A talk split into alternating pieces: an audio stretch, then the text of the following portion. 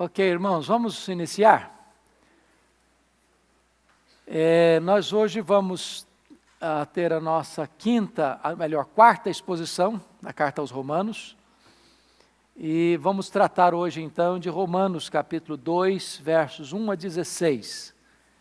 Eu peço que você abra a sua Bíblia. Romanos 1, Romanos 2, de 1 a 16. Romanos 2, de 1 a 16.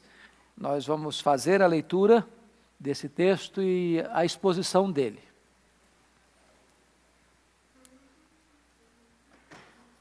Eu gostaria que você, ao ler o texto, acompanhando a leitura do texto comigo, mantivesse sua Bíblia aberta para todos nós acompanharmos essa exposição.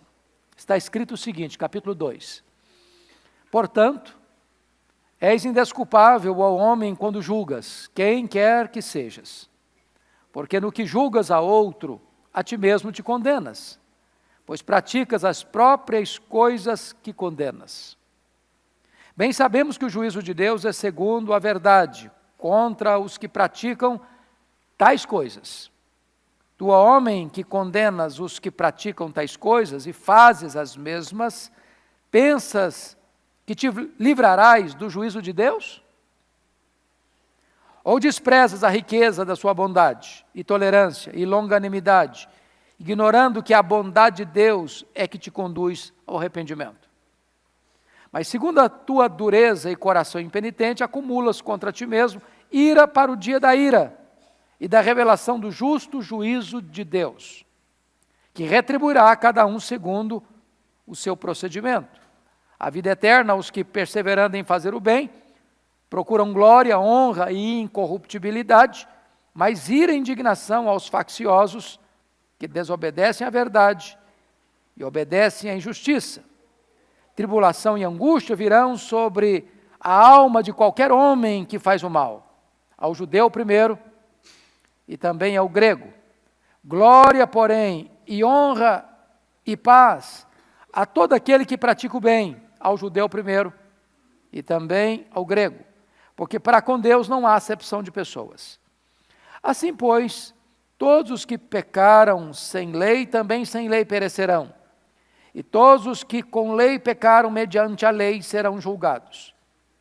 Porque os simples ouvidores da lei não serão justos diante de Deus, mas os que praticam a lei hão de ser justificados.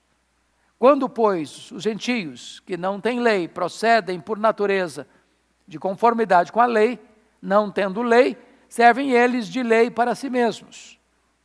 Estes mostram a norma da lei gravada no seu coração, testemunhando-lhes também a consciência e os seus pensamentos, mutuamente acusando-se ou defendendo-se. No dia em que Deus, por meio de Cristo, julgar os segredos dos homens de conformidade com o meu evangelho. Pois bem, amados, nós vamos falar sobre o seguinte tema, o seguinte tema: os críticos moralistas sob julgamento. Os críticos moralistas sob julgamento. Ah, a verdade que Paulo acabara de dizer está no verso 32 quando ele está descrevendo os gentios na sua corrupção, na sua decadência moral, na sua rendição à idolatria e à promiscuidade, é revelada aí no verso 32. Olha aí comigo.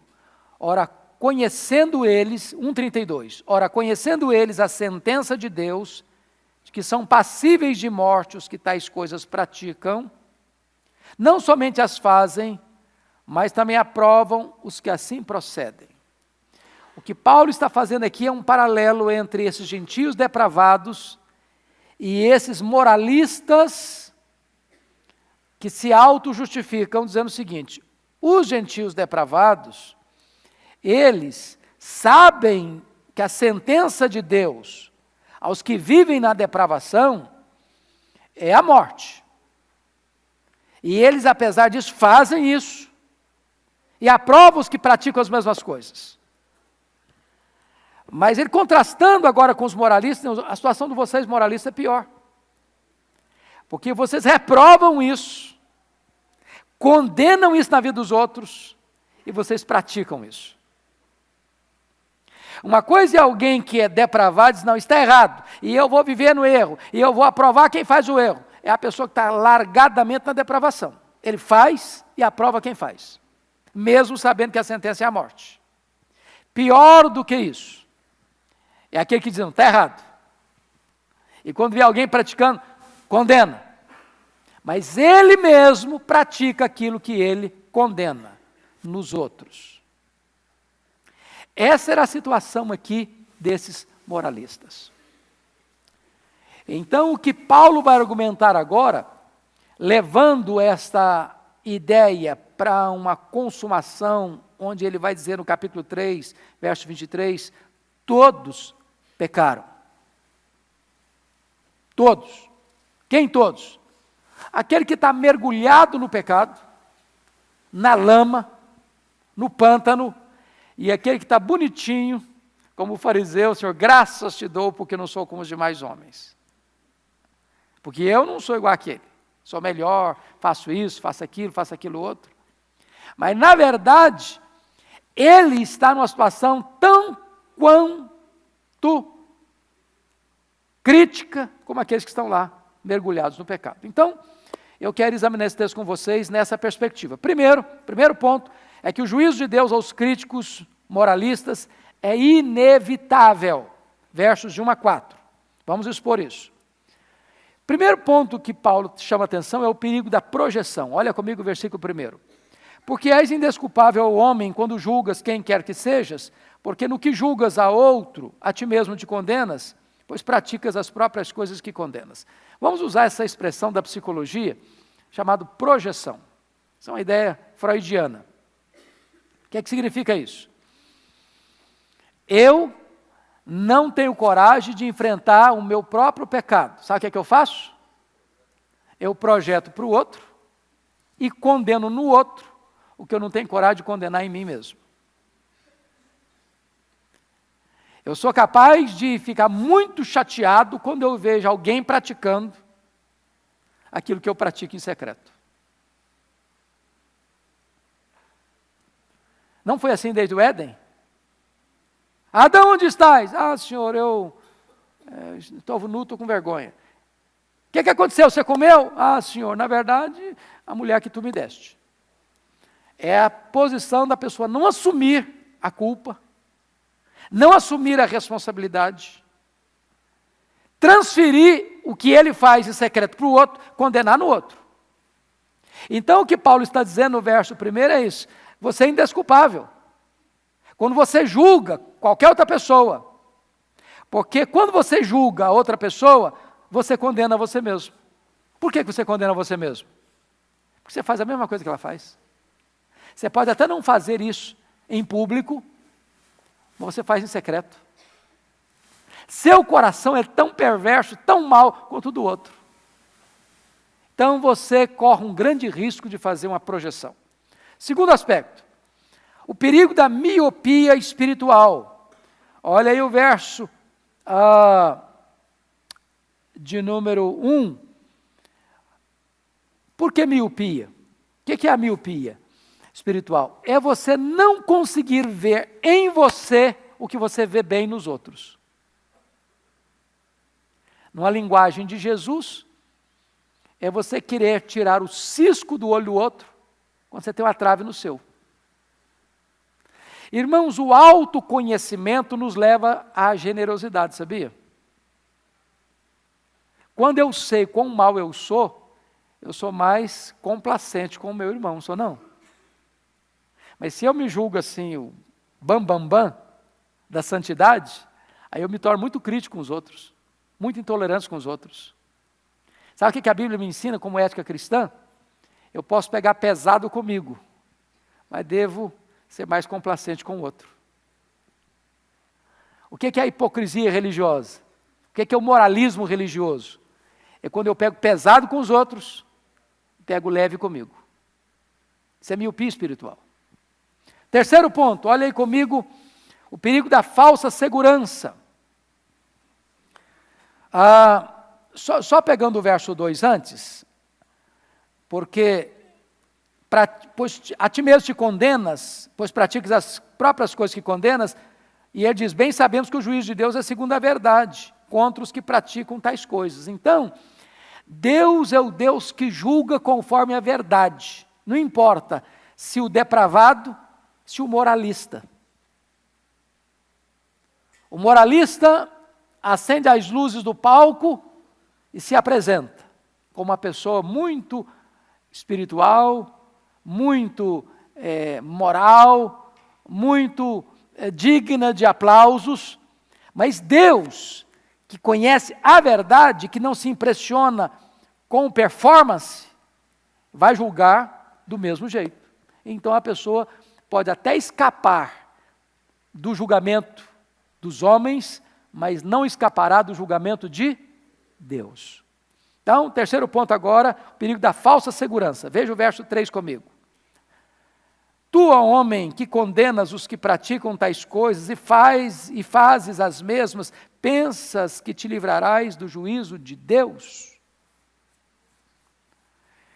Primeira coisa aqui, quando Paulo está colocando isso, corre-se o risco da gente fazer uma leitura errada de nós mesmos, certo? De nós acharmos que estamos bem na fita, quando Deus está dando zero. Zero, zero para você. Não, mas eu acho que eu estou bem. Mas no, no, julgamento não vai ficar, não é o que eu acho que vai ficar bem, é o que Deus diz. Agora, nós corremos ainda o risco de, além de estarmos errados, nos constituirmos em juízes para julgarmos os outros. Ô, irmãos, vocês acham que isso acontece no meio cristão? Da gente querer assim se colocar na cadeira do juiz e condenar os outros? Descer o porrete nos outros?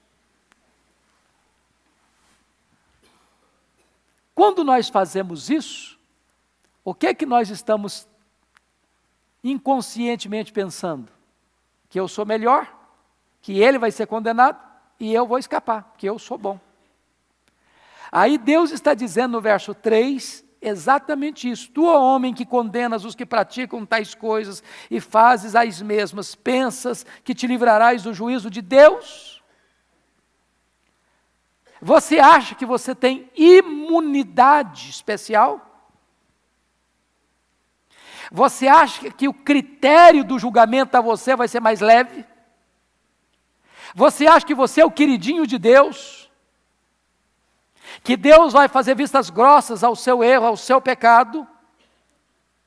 Você acha que Deus tem dois pesos e duas medidas no seu julgamento? Então, Paulo está aqui tirando o alicerce dos moralistas. Agora, quem é o moralista? Talvez o o coração do moralista bate no nosso peito. Talvez o sangue do moralista corra nas nossas veias. Talvez nós temos o DNA do moralista. Porque é muito mais fácil eu ver o erro do outro do que o meu. É muito mais fácil eu projetar para o outro o erro que eu não quero confrontar em mim mesmo. O outro é destemperado, eu sou ira santa, tem ira santa. O outro não, o outro é destemperado. O outro é ganancioso, eu luto pela vida. O outro é um blasfemo. Eu, quando falo palavra dura, é porque a pessoa mereceu ouvir. Então, esse texto está nos tratando o coração aqui. Agora, outra coisa. Olha comigo o versículo 4. O perigo da falsa interpretação teológica. Olha o versículo 4 comigo. Ou desprezas a riqueza da sua bondade, tolerância e longanimidade, ignorando que a bondade de Deus é que te conduz ao arrependimento. Irmãos amados, o que é arrependimento? Vamos definir esse termo? O que é arrependimento? Quem pode me ajudar? Hã? Mudança de atitude. Mudança de atitude. Essa palavra metanoia na língua grega, ela passava por três aspectos. Primeiro, mudança de mente. Segundo, tristeza emocional, segundo Deus. Terceiro, dar meia volta, mudar de atitude. Então, o arrependimento é intelectual, é emocional e é volitivo, à vontade. Primeiro, eu tenho consciência que eu estou errado. Segundo, eu fico triste porque errei. Terceiro, eu mudo a conduta para não repetir mais o erro. Em outras palavras, pegando o sermão de João Batista, quando ele disse para a multidão que vinha a ele: produzir frutos dignos de arrependimento. Ou seja, não é arrependimento e novamente arrependimento. É arrependimento e frutos dignos de arrependimento. Ou seja, você não planeja pecar. Você conhece gente que pede perdão já planejando o próximo pecado? Quer ver uma coisa? Quarta-feira de cinzas. O que, que significa isso na cultura brasileira? O cara pula carnaval quatro noites. Aí na quarta-feira ele vai e bota uma cinza na testa, estou arrependido. Mas já está planejando o próximo carnaval.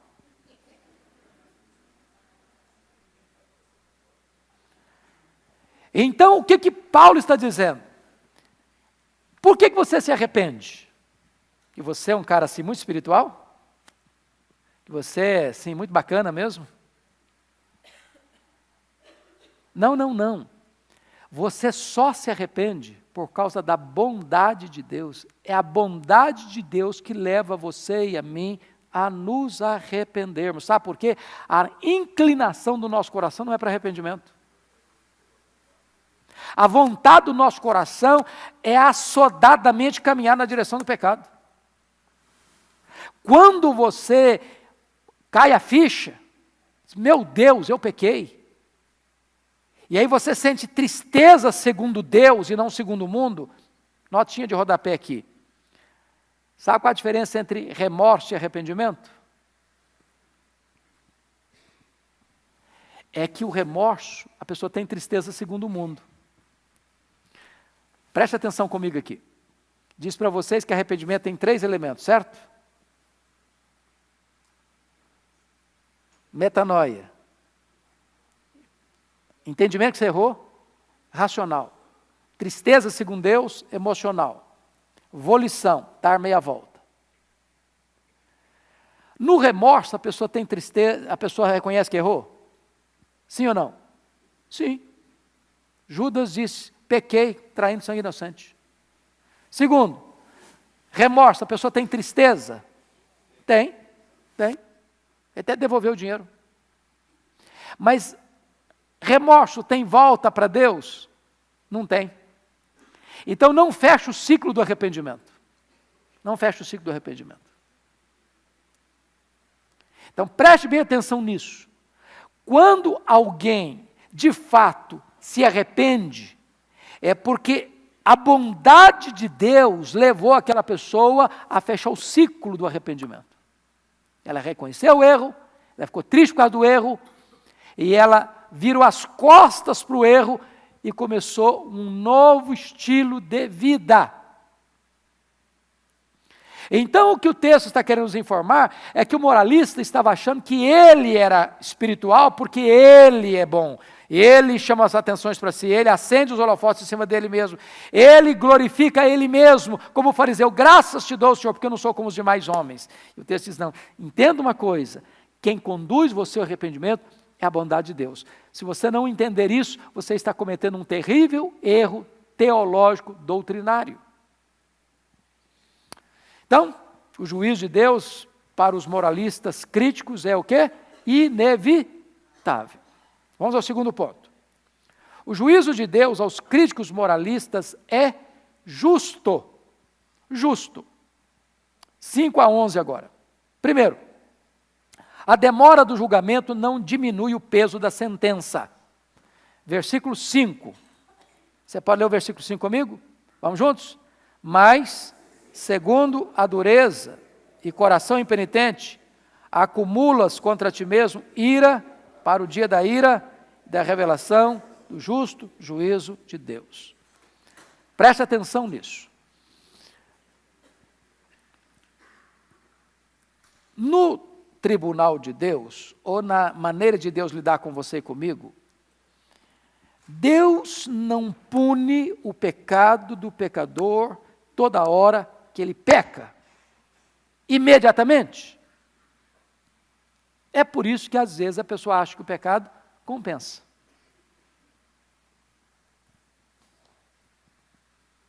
Ele peca e escapa. Ele peca e escapa.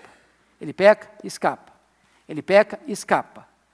E aí ele corre o risco de pensar que ele vai ficar ileso, imune, livre da sentença final. E o versículo 5 está dizendo o seguinte: que essa pessoa acumula contra si mesmo ira para o dia dela. Acumula, acumula, acumula, acumula, acumula, acumula, até que nesse dia o cálice transporta.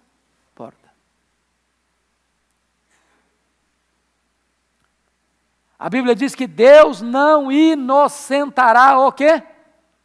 O culpado. Que o que o homem semear, isso ele se fará. Que o salário do pecado é a morte. Isso vale para quem? Para todos. Então preste atenção nisso. A demora do julgamento não diminui o peso da sentença. Segundo lugar, veja comigo, por gentileza. O juízo de Deus é individual, intransferível e absolutamente justo. Olha comigo o verso 6. Leia o 6 comigo. Que retribuirá a cada um segundo seu procedimento. Então Deus julga o filho no lugar do pai? Não. Deus julga o pai no lugar do filho? Não. Deus julga o marido no lugar da esposa? Não. Deus julga a esposa no lugar do marido? Não. Esse julgamento é pessoal, particular, intransferível. Cada um, cada um. Cada um. O que é interessante, irmãos, é que esse julgamento é absolutamente justo. Retribuirá a cada um segundo o seu procedimento. Os tribunais da terra, por mais ah, probos que possam procurar ser, ou justos que possam procurar ser, eles cometem o quê? Injustiça. Por algumas razões. Primeiro, porque é um ser imperfeito julgando outro ser imperfeito. Não é verdade? Quem está sentado na cadeira do juiz não é uma pessoa absolutamente perfeita. Está julgando outra pessoa imperfeita. Então, esse julgamento já tem suas limitações. Segundo, quem está sentado na cadeira do juiz, nos tribunais do mundo, por, não importa a instância que está sendo julgado, não tem pleno conhecimento de toda a verdade.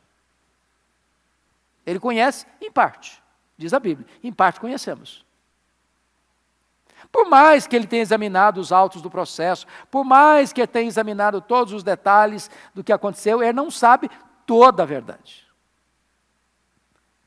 Porque ele não consegue entrar num território chamado de foro íntimo. Mas esse Deus que está julgando, que vai retribuir a cada um segundo o seu procedimento, ele é aquele que conhece as motivações, os pensamentos, os desejos, as ações, as palavras, o que não se fez. Ele sabe tudo, de forma plena, exaustiva e total. Então o julgamento é o quê? Justo. Justo. Terceiro, terceiro, No julgamento divino haverá penalidades e recompensas eternas. Olha comigo, por favor, versos 7 e 8. A vida eterna aos que, perseverando em fazer o bem, procuram glória, honra e incorruptibilidade, mas ira e indignação aos facciosos que desobedecem à verdade e obedecem à injustiça. Veja bem, se você pensa no julgamento humano, nenhum juiz da terra tem competência para dar uma sentença eterna para alguém, tem? Até onde ele pode ir, no máximo? Hã? Oi? 30 anos, aqui no Brasil. No sentido fora do Brasil, qual o máximo que um juiz pode dar? Pena de morte. A partir do túmulo ele não, ele não legisla mais. Não tem lei para legislar. Você está condenado à pena eterna. Não existe pena eterna no tribunal da terra. No tribunal da terra você legisla apenas para esta vida. Mas esse tribunal que é justo, esse juiz que conhece exaustivamente tudo, a sentença dele será de bem-aventurança eterna ou condenação eterna. Deveríamos nós, portanto, temer muito mais esse juiz do céu do que os juízes da terra. Não foi o que Jesus disse? Você não devia temer aqueles que podem jogar o seu corpo no fogo, matar você. Você devia temer aquele que pode lançar no fogo o corpo e a alma. Nos tribunais da terra, você corre o risco de ter gente inocente sendo culpada e gente culpada se tornando inocente. Por muitas razões. Primeiro, porque não se conhece direito. Segundo, porque é possível que os tribunais da terra sejam o quê? Corrompidos, comprados. E possam dar decisões e dar sentenças por dinheiro. Não está escrito isso lá na Bíblia? Que os juízes vendiam sentenças por dinheiro? Isso acontece até hoje. Não acontecerá jamais no tribunal do céu. Já pensou alguém chegando para Deus assim, ó, dá um jeitinho que eu molho a tua mão. Não tem jeito. Impossível. Impossível. Então, esse julgamento divino terá penalidades e recompensas eternas. Quarto lugar, a salvação é pela fé, mas o julgamento é pelas obras. Olha comigo os versos 9 e 10. Tribulação e angústia virão sobre a alma de qualquer homem que faz o mal, ao judeu primeiro e também ao grego. Glória, porém, e honra e paz e toda, a todo aquele que pratica o bem, ao judeu primeiro, também ao grego.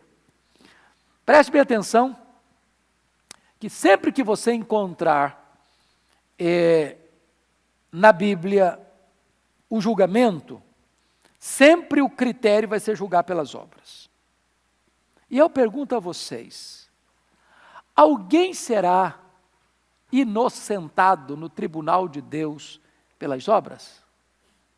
Está lá em Apocalipse capítulo 20, que naquele grande dia, a, o Senhor vai se assentar no seu trono, os livros serão abertos, estarão todos lá, vivos, mortos, aqueles que morreram, os mares vão devolver, e os livros serão abertos, e os homens serão julgados segundo as suas obras.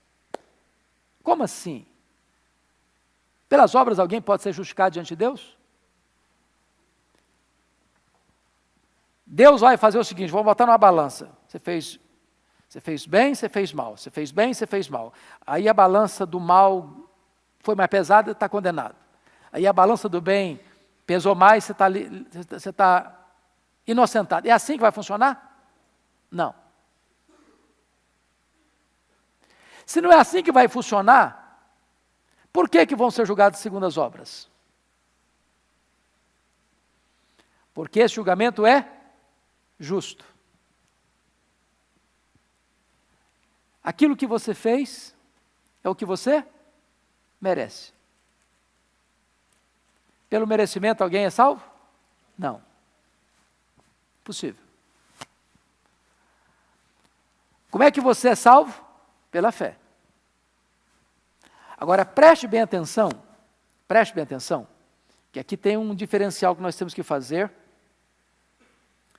E esse diferencial é dito em outros, outros textos da Bíblia. Vamos pegar agora para os salvos, para os crentes, nós estamos falando para um grupo de crentes, louvado seja Deus. Você foi justificado pela fé, independentemente das obras da lei. Certo ou errado? Certo, certo. Pelas obras, se você fosse julgado, seria o quê? Condenado. Certo ou errado? Certo. Você foi e é salvo pela fé. Mas você foi criado em Cristo Jesus para quê? Para as boas obras. E agora, está escrito em 1 Coríntios 3, 11 a 15, que ninguém pode lançar outro fundamento além daquele que já foi posto, o qual é Cristo Jesus. Eu, como prudente construtor, lancei o fundamento. Agora veja como você vai construir sobre esse fundamento. Uns usam ouro, pedras preciosas e prata. Outros usam, para construir sobre esse fundamento, madeira, palha e feno. A obra de cada um será provada pelo fogo. Se a obra de cada um sobreviver ao fogo, esse receberá galardão. O outro não receberá galardão, será salvo como que através do fogo. O que, é que esse texto quer dizer? Depois que você foi salvo pela fé, você perde a sua salvação? Não. Depois que você foi salvo pela fé, pela graça, ao praticar boas obras, você recebe galardão?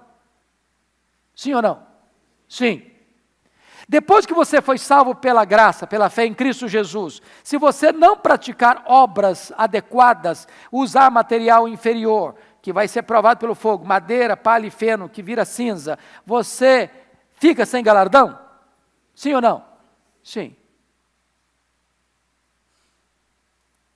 Então você é salvo pela graça, mediante a fé, mas você é julgado pelas obras. Tem crente que vai entrar no céu, porque creu em Jesus, mas com cheiro de fumaça. Cheiro de fumaça. Tudo que ele fez vai virar cinza. Vocês acham que tem crente assim acomodadão, braço cruzado, tomando a língua de coco no canudinho, e nem aí para a vida? Ou você acha que todo crente assim, empenhado, zeloso, é, crente mesmo, de oração, que gosta de falar de Jesus, que quer uma vida de santidade, todo crente assim? Não vou fazer essa pergunta agora mais. E você, como é que é? Você levanta a mão, não, por favor.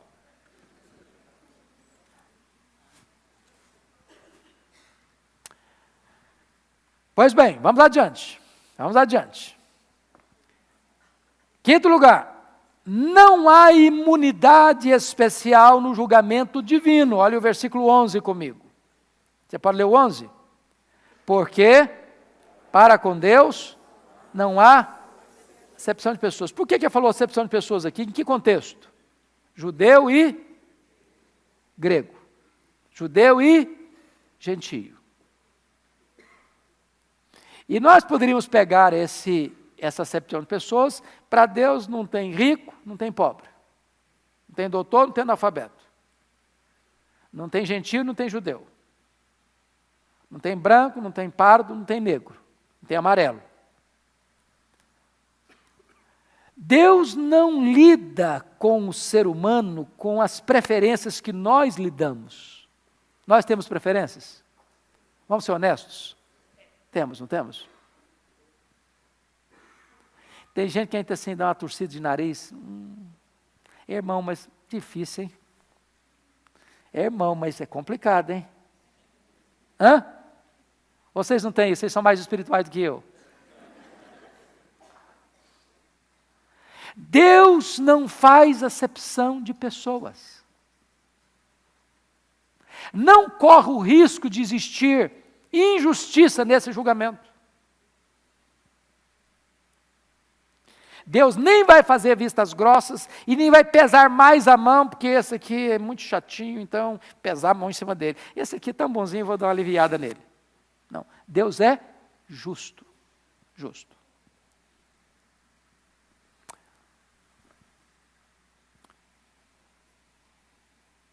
Muito bem. Então, pergunto a vocês: e o moralista fica confortável nessa situação? Quem é o moralista? Eu sou mais espiritual. Eu sou mais santo. Do ponto de vista teológico, eu sou mais ortodoxo. Eu sou calvinista, reformado. Os outros, coitadinhos, não aprenderam ainda. Eu sou preferido de Deus. Os outros, na linguagem lá dos fariseus, são a ralé que não conhece a lei. Esses moralistas estão em vantagem? Porque eles se acham melhores, se julgam melhores, mais espirituais, mais crentes, mais santos. Paulo está aqui, irmãos, demolindo esta autoconfiança. Paulo está aqui deitando por terra esse edifício chamado autoconfiança.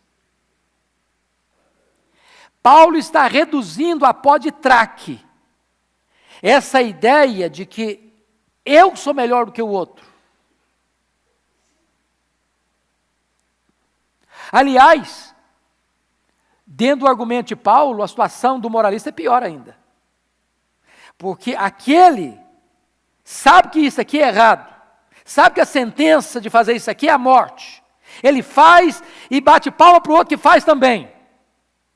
Mas esse aqui, moralista, condena isso, abomina isso, critica isso, bota nas redes sociais isso mas ele pratica o que condena no outro. O outro é depravado e admite que é. Esse é depravado e acha que não é. E critica quem é. Esse moralista bota uma grossa máscara de hipocrisia. Se esconde atrás dela e acha que está bem na fita. Quando Deus está dizendo o seguinte: zero para você. Zero para você. Porque você condena no outro o que você mesmo está praticando.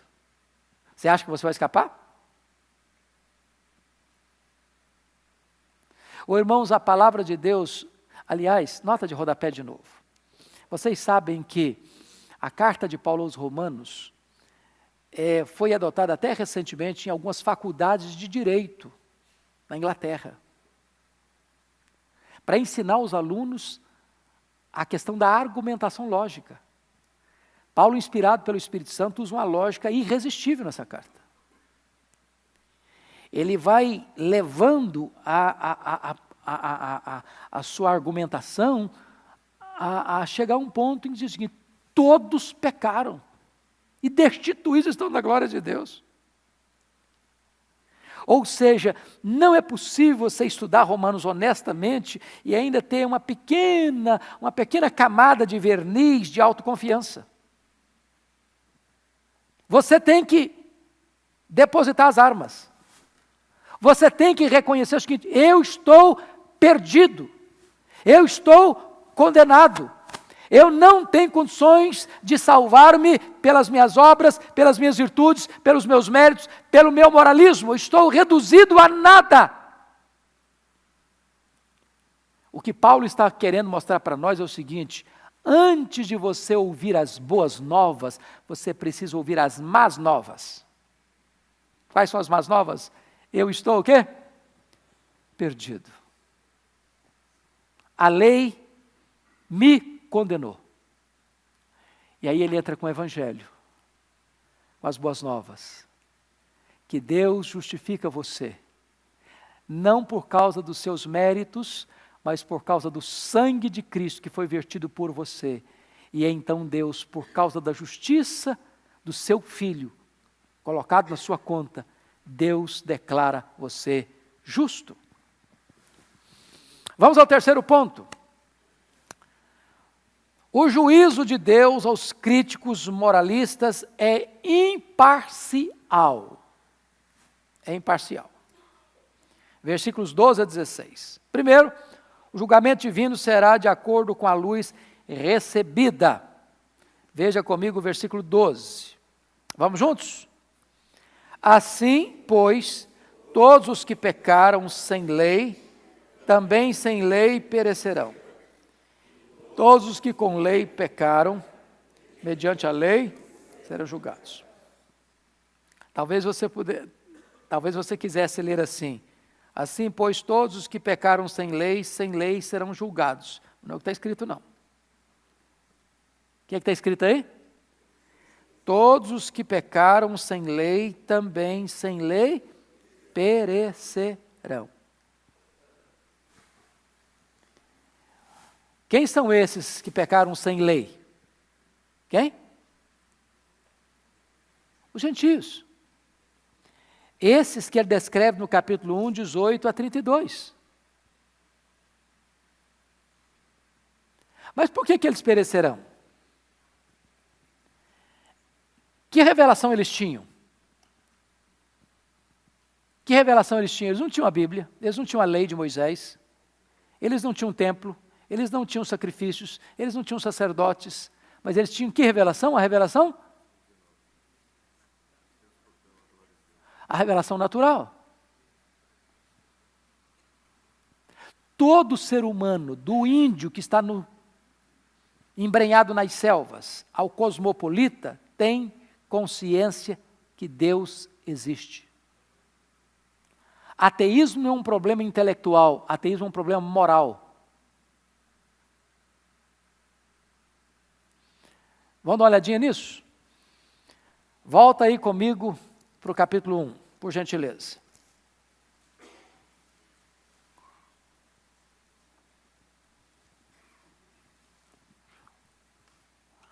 Vamos pegar a partir do versículo 18. A ira de Deus se revela do céu contra toda impiedade e perversão dos homens que detêm a verdade pela injustiça. Preste atenção que o homem lida com a verdade de forma consciente. Ele detém, a palavra deter aqui é matar por afogamento. A verdade está aí, ele não quer a verdade, ele não gosta da verdade, ele não suporta a verdade, ele sufoca a verdade pela injustiça. Porque o que de Deus se pode conhecer é manifesto entre eles, porque Deus se manifestou. Verso 20: Porque os atributos invisíveis de Deus, assim o seu eterno poder, como também a sua própria divindade, claramente se reconhecem desde o princípio do mundo, sendo percebidos por meio das coisas que foram criadas. Tais homens são, por isso, o quê? Indesculpáveis. Então, isso acaba com a ideia de um índio inocente. Acaba com a ideia do camarada tá lá nas selvas, lá da Ásia, nas montanhas geladas, que nunca ouviu, ah, então vai ser salvo porque nunca ouviu.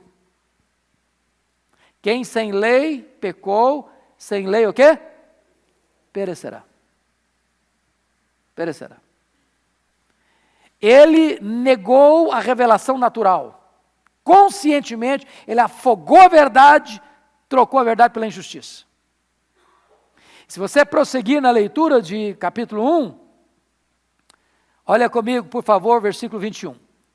Porquanto, tendo conhecimento de Deus, não glorificaram como Deus, não lhe deram graças, se tornaram nulos em seus próprios raciocínios, obscurecendo-se-lhes o coração insensato. Ou seja, a razão vai para o coração. Inculcando-se por sábios, tornaram-se loucos. E quando vem da razão para o coração, parte para a volição que vai fazer o quê? Versículo 23: mudar a glória do Deus incorruptível em semelhança de imagem de homem corruptível, bem como de aves, quadrúpedes e répteis. Ou seja, o falso entendimento levou uma vida errada, a vida errada levou à idolatria, e a idolatria vai levar o quê no verso 24? A depravação. é uma corrente. O homem rejeita a verdade, o homem se torna nulo em seu raciocínio, o coração dele se corrompe, ele entra para a idolatria, ele entra para promiscuidade sexual. Quem sem lei pecou, sem lei perecerá. Mas olha o versículo 12 comigo. 2,12. E todos os que com lei pecaram mediante a lei serão julgados. O que, é que a lei diz? A alma que pecar, essa morrerá. Deus não inocentará culpado. Salário do pecado é a morte. Segundo ponto. Segundo ponto. A religião formal não poderá ajudar o homem no julgamento. Olha o versículo 13 comigo. Vamos ver o 13 juntos? Porque os simples ouvidores da lei não são justos diante de Deus, mas os que praticam a lei vão ser justificados. Vamos entender isso aqui para você não fazer confusão. Não é que os que praticam a lei vão ser justificados no sentido de justificação pela fé, não. A justificação pela fé pelas obras? Não. Não. O que ele está dizendo é o seguinte: o que é que caracteriza uma pessoa salva? É ouvir ou praticar? É praticar. Você é salvo pela fé, independente das obras. Agora, quando você é salvo, como é que você demonstra a salvação? Aí é pelas obras. As obras não são a causa, as obras são a consequência, o resultado, a evidência. Então, jamais crie na sua mente uma falsa segurança de salvação. Não, eu vou para a igreja, escuto todo domingo, estou lá, de plantão, não perco não. Só escutar, só ouvir, não demonstra que você é um crente. O que, que demonstra que você é um crente? Quando você escuta aí, obedece. O que que Paulo está querendo dizer? A religião formal não ajuda em nada. A religião de nomenclatura apenas não ajuda em nada. A religião apenas de performance, nominal, não ajuda em nada. Oh, irmãos, até bem pouco tempo, nós tínhamos uma frase muito conhecida no Brasil, nos censos. Você é o quê? Não, eu sou católico. Não sou católico o quê? Nominal. O que, que quando uma pessoa dizia que era católico nominal, o que, que queria dizer com isso? Ou não praticante, né? Ou não praticante. O que queria dizer com isso? Sou católico, mas não frequento missa, não vou à igreja, não levo meus filhos para batizar, não, não, não, não, não participo da Eucaristia. É, eu sou católico de nome, mas eu não, eu não, frequento, eu não, frequento, não participo, não, não, não pratico nada. Hoje, nós já criamos um outro título, crente não praticante. crente nominal. O cara é crente, mas não vai à igreja. O cara não lê Bíblia, o cara não ora, o cara não participa do culto. O cara é crente dentro da casa dele, virtual. Tem crente virtual também, além de nominal. É. Cara tem mil pastores, cada, cada dia escuta um. Mas esse pastor da televisão não dá abraço nele, ele não, ele não participa da ceia, não, não, nem participa do louvor também. Então não existe isso. Não existe isso. Esse tipo de religiosidade não vai resolver sua vida. É isso que o Paulo está dizendo. Simples ouvidores da lei não serão justificados. Versículo, agora vamos ao terceiro ponto aqui. Antes de ser julgado pelo tribunal de Deus, o homem é julgado pelo tribunal da consciência. Olha os versículos 14 e 15 comigo. Quando, pois, os gentios que não têm lei procedem por natureza de conformidade com a lei, não tendo lei, servem eles de lei para si mesmos. Estes mostram a norma da lei gravada no seu coração, testemunhando-lhes também a consciência e os seus pensamentos mutuamente acusando-se ou defendendo-se. Então vamos entender isso aqui. Quando Deus se revelou, Deus se revelou de quatro maneiras. Primeiro, pela criação. Segundo, pela consciência. Terceiro, pelas Escrituras. Quarto, por Jesus Cristo. Todo ser humano foi criado, porque é um ser moral, nós temos o que? Consciência. Animal tem consciência? Não, não tem. Não tem. Ele tem reflexo condicionado, mas consciência não tem. Um animal mata o outro, você, sabe, você acha que fica culpado? Ah, hoje eu estou tão triste porque. Não tem isso. Animal não tem isso, não. Não tem. Então não importa se o camarada vive na, na, na selva ou se mora na cidade, todo ser humano tem um negócio chamado de consciência. Aliás, o pensador, filósofo alemão, Emmanuel Kant, dizia que duas coisas o encantavam: o céu estrelado acima dele e a lei moral dentro dele. Nós temos uma espécie de campainha, de alarme dentro de nós, chamado de consciência. Agora, essa consciência, se não for bem tratada, fica como? Hã? Cauterizada. O que é cauterização? É quando você deixa aquela área insensibilizada. Né? Aí não dói mais. O cara faz um erro hoje. Aquela consciência assim, bem pontiaguda, alfineta o cara. Aí repete o erro amanhã aí já dói um pouquinho menos. Aí torna a repetir, um pouquinho menos. Torna a repetir, dói um pouquinho menos. Daqui um pouco, ele está fazendo, não senti mais nada. Não é que ele não está fazendo erro, não. Não é que ele não está errado, não. É que ele está no estágio mais avançado do problema. A consciência dele ficou o quê? Cauterizada.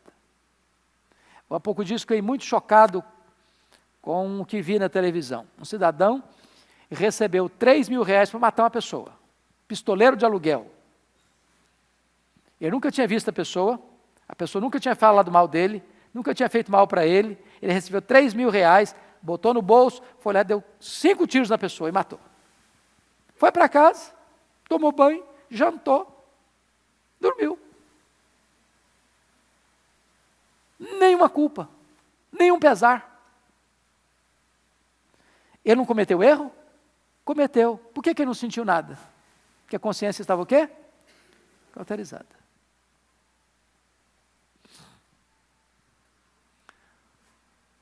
Agora, preste atenção que antes do indivíduo ser condenado no tribunal de Deus, a sua consciência já o condenou. Se a consciência dele não está cauterizada ainda, já o condenou. Esse é um fato curiosíssimo, irmãos.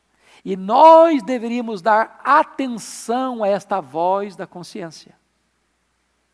Ela poderia nos livrar de muita coisa ruim. Muita coisa ruim. Ah, notem vocês que no versículo 15, ele vai falar aí, testemunhando-lhes também a consciência e os seus pensamentos mutuamente, acusando-se ou defendendo-se. A nossa consciência tem esse papel de tribunal de acusação e de defesa.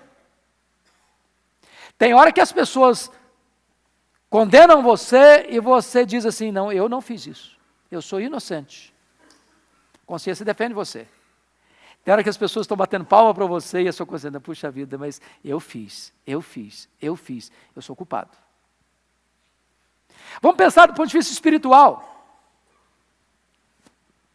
Tem hora que você está fazendo algo para Deus e todo mundo está vendo e batendo palma para você, ó.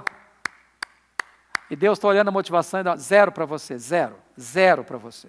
Você está recebendo aplausos dos homens, Deus está dando um zero para você. Que Deus vê o quê? O coração. Mas imagina outra cena. O povo está batendo você, batendo em você, batendo em você, derrubando por reto em cima de você, e Deus está dizendo, ó, ó, para você, ó, aprovando você. Sabe por quê? Porque Deus conhece o quê? O seu coração. Seu coração. Bom, mas eu quero encerrar. Eu acho que vou dar para vocês um tempo maior de folga, a menos que vocês queiram é, me ajudar aqui com algumas perguntas. Último ponto que eu quero tratar com vocês aqui: o juízo de Deus abrange até mesmo o foro íntimo. Olha o verso 16. No dia em que Deus, por meio de Cristo Jesus, julgar os segredos dos homens de conformidade com o meu evangelho. Irmãos amados, aqui o tribunal de Deus se distancia de todos os tribunais humanos. Porque todos os tribunais humanos não podem legislar e julgar foro íntimo. E nessa carta de Paulo aos Romanos, é que Paulo vai entender a gravidade do pecado exatamente por isso. Porque no capítulo 7 de Romanos é que Paulo tomou consciência de quão pecador ele era. E por quê? E por quê? É porque naquele momento ele para para pensar no decálogo, os dez mandamentos. Todos os mandamentos, exceto um, tratam de pecados objetivos. Objetivos. Do 1 ao 9. Mandamentos objetivos. O que é um mandamento objetivo? Qualquer pessoa pode olhar, examinar e dizer: é isso mesmo. Está certo ou está errado?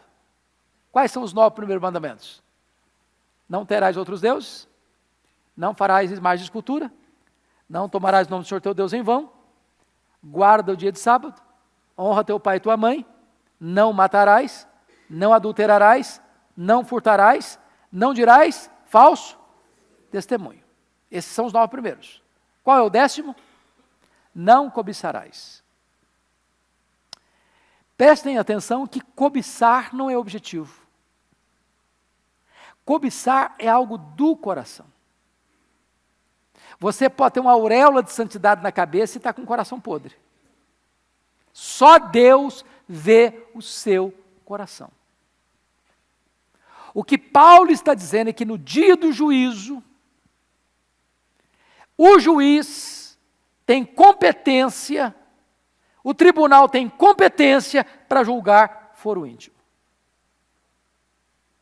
Aquilo que ninguém viu, aquilo que ninguém prova, porque você não pode condenar sem prova.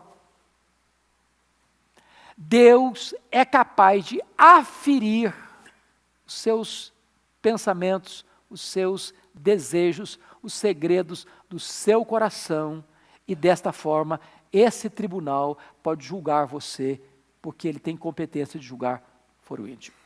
É isso que está no versículo 16. No dia em que Deus, por meio de Cristo Jesus, julgar os segredos dos homens de conformidade com o meu evangelho. Então vamos entender quatro coisas aqui. Primeiro, Deus já marcou o dia. No dia em que Deus, esse dia é o dia de Cristo Jesus, é o dia da segunda vinda de Cristo. Segundo, Deus já nomeou o juiz. Quem é o juiz?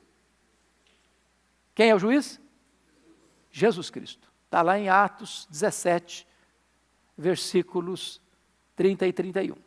Deus não levou em conta o tempo da ignorância, mas notifica a todos que se arrependam, porque já estabeleceu um dia que há de julgar o mundo com justiça por meio de Jesus Cristo. Aquele que hoje é o seu advogado, amanhã será o seu juiz. Terceiro, Deus já definiu a abrangência. Deus vai julgar não só as palavras, não só as obras, não só as omissões, mas vai julgar também os segredos do coração. Quarto, Deus já estabeleceu a referência do julgamento, segundo o meu evangelho.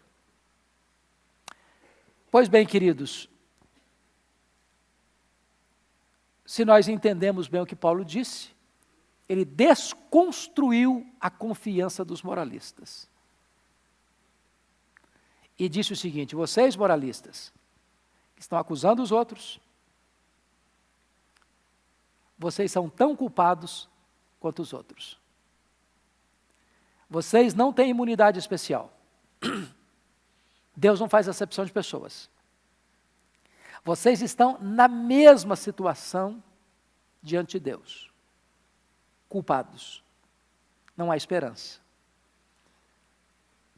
se você está confiando nas suas obras, nos seus méritos, na sua justiça. Não tem esperança para vocês. Este é o Evangelho, irmãos. Ele começa com as más novas. Diz: olha, você está liquidado. você está liquidado.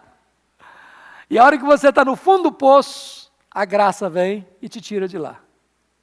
Te salva. Não pelos seus méritos, mas pela obra de Cristo Jesus. Glória a Deus por esse Evangelho, tão bendito, tão precioso. Alguma pergunta? Alguma contribuição? Pois não, filha. Eu vou repetir depois a sua pergunta, porque as pessoas estão acompanhando o curso de Romanos aqui nas redes sociais. Então, você faz a pergunta, eu vou repetir.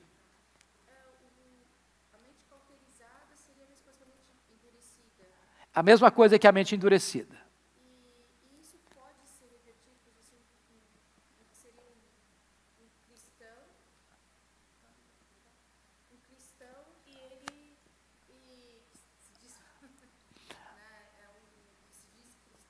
Ok. Uh, tem a mente completamente cauterizada em determinados assuntos e, e ele tem como isso ser revertido, porque a gente vai, quando é cauterizado, determinado. Boa sua pergunta, boa sua pergunta. A pergunta que é, foi feita é a seguinte: uma pessoa que tem a mente cauterizada, a endurecida, essa situação pode ser revertida? Essa pessoa ainda pode se arrepender e ser salva? E a resposta é sim. Louvado seja Deus. A resposta é sim. Vamos dar alguns exemplos. Vamos dar alguns exemplos. Pega comigo Saulo de Tarso. Saulo de Tarso, a Bíblia diz que ele, ele era como uma fera selvagem, que entrava nas casas, nas sinagogas, arrastava as pessoas, jogava as pessoas na cadeia. Levava essas pessoas, depois de bater nelas e, e forçá-las a blasfemar, quando elas resolviam não blasfemar e continuar afirmando que Jesus Cristo é o Senhor, Saulo de Tarso mandava matar essas pessoas. E ele mandou matar muitos santos em Jerusalém. Esse homem fazia isso achando que estava certo. A consciência dele não pesava. Ele achava que estava tributando culto a Deus com isso. E esse homem, com essa consciência, sim, é alcançado pela graça, é convertido a Cristo, é transformado num crente, num apóstolo e no maior dos apóstolos. Tem muita gente hoje que, pela sua radicalização religiosa, mata um crente achando que está fazendo uma grande obra. Essa pessoa pode ser convertida ainda? Pode, louvado seja Deus.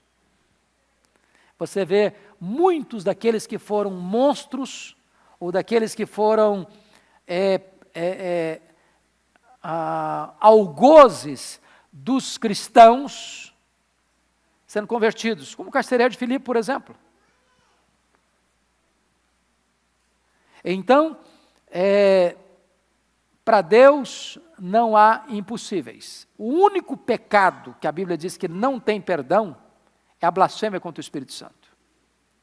E a blasfêmia contra o Espírito Santo é o pecado de consciente e deliberadamente atribuir a obra de Deus a Satanás. É de com as próprias mãos fechar a porta da graça e rejeitar a oferta de Deus em Cristo para a salvação e dizer que esta obra de Cristo é de fonte satânica, é de inspiração satânica. Essa pessoa não quer se arrepender, essa pessoa não busca graça, essa pessoa é, fechou a porta para ela mesma mas não há crime, não há pecado, não há depravação moral que a graça de Deus não possa ir lá e reverter essa situação e essa pessoa ser alcançada pela salvação em Cristo Jesus.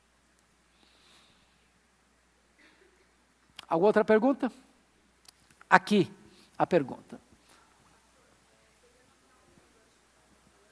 Eu vou repetir a pergunta para você que está nos acompanhando. Fica tranquilo.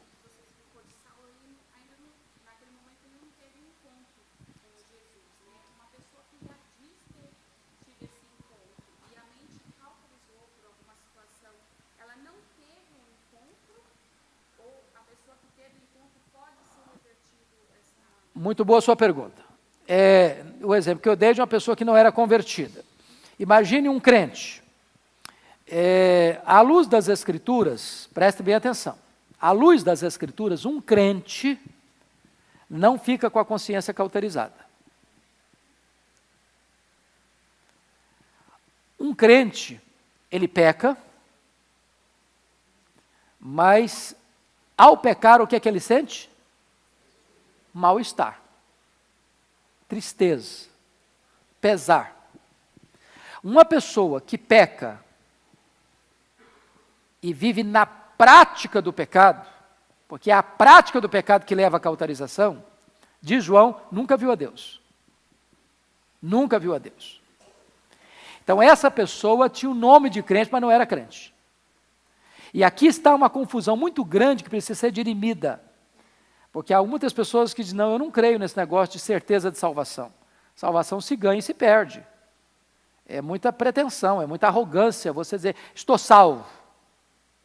Não, se você é, não andar direitinho, você está perdido. Então hoje você é filho de Deus, amanhã é filho do diabo. Hoje você tem para o céu, amanhã você tem para o inferno. Mas as pessoas é porque não entendem bem o que está escrito. Então é preciso afirmar que com todas as letras, uma vez salvo, salvo para sempre. Salvação não se perde. Ou seja, é, não existe esse negócio de nascer de novo e desnascer. Não existe esse negócio de você foi justificado e agora foi desjustificado. Não existe esse negócio de você foi nascido do Espírito, nascido de cima do alto, e agora você é feito filho de Deus, agora você é repudiado, não é filho de Deus mais. Você foi selado com o Espírito Santo e o selo foi quebrado. Seu nome está escrito no livro da vida e de repente foi apagado. Você é ovelha de Cristo, agora já não é mais ovelha, agora é lobo. Você é, estava seguro nas mãos de Cristo, alguém lá foi arrancou você das mãos de Cristo. Você foi tirado do reino das trevas e levado para o reino da luz, de repente, tirado do reino da luz de volta e jogado no reino das trevas. Não existe isso. Não existe isso. O que nós não podemos é, é ter confusão na nossa mente é isso. Eu vou fechar aqui para encerrar. É que nem todas as pessoas, usando uma palavra de Agostinho de Pona, foi Agostinho de Pona que falou de igreja visível e invisível, começou com ele essa ideia nem todas as pessoas que fazem parte da igreja visível, aqui da terra, verdadeiramente são salvas. Por exemplo, pastor Arival disse que hoje à noite a igreja vai receber mais de 100 novos membros. O conselho da igreja se reuniu e examinou esses irmãos. Mas eu pergunto a vocês: os presbíteros desta igreja, os pastores desta igreja, têm plena condição de crivo absolutamente seguro de saber se essas pessoas, de fato, todas elas, são verdadeiramente salvas? Algum conselho humano tem essa competência? Não. Não. Por mais honestos, por mais bem intencionados que nós somos, nós não temos total condição de dizer: esse é salvo, esse aqui não é salvo, esse aqui nasceu de novo, esse aqui não nasceu. Ou seja, a igreja visível terá no seu bojo, no seu meio, trigo e joio. Senhor, vamos arrancar o joio? Não, calma. Calma, calma, calma. Deixa crescer junto. Você não sabe o que é joio e o que é trigo direito. Você pode correr o risco de arrancar trigo pensando que é joio. Deixar joio pensando que é trigo. Então, para aí. Esse julgamento vai ser feito no dia do juízo. Os anjos virão, recolherão o trigo e botarão no celeiro. O joio será arrancado, jogado no fogo. E ali haverá choro e ranger de dentes. Em outras palavras, quando uma pessoa sai da igreja, era crente, era às vezes até líder da igreja, até pastor, até missionário, não importa. Saiu da igreja, viveu no pecado, morreu no pecado, a consciência cauterizada. Aí, aí, como é que fica? O problema não é perdeu a salvação. Está escrito em 1 João 2,19: saíram dos nossos, porque não eram dos nossos. Se fossem dos nossos, teriam permanecido conosco. O que está em jogo aí não é a doutrina da perseverança dos santos, o que está em jogo aí é a verdadeira conversão dessa pessoa.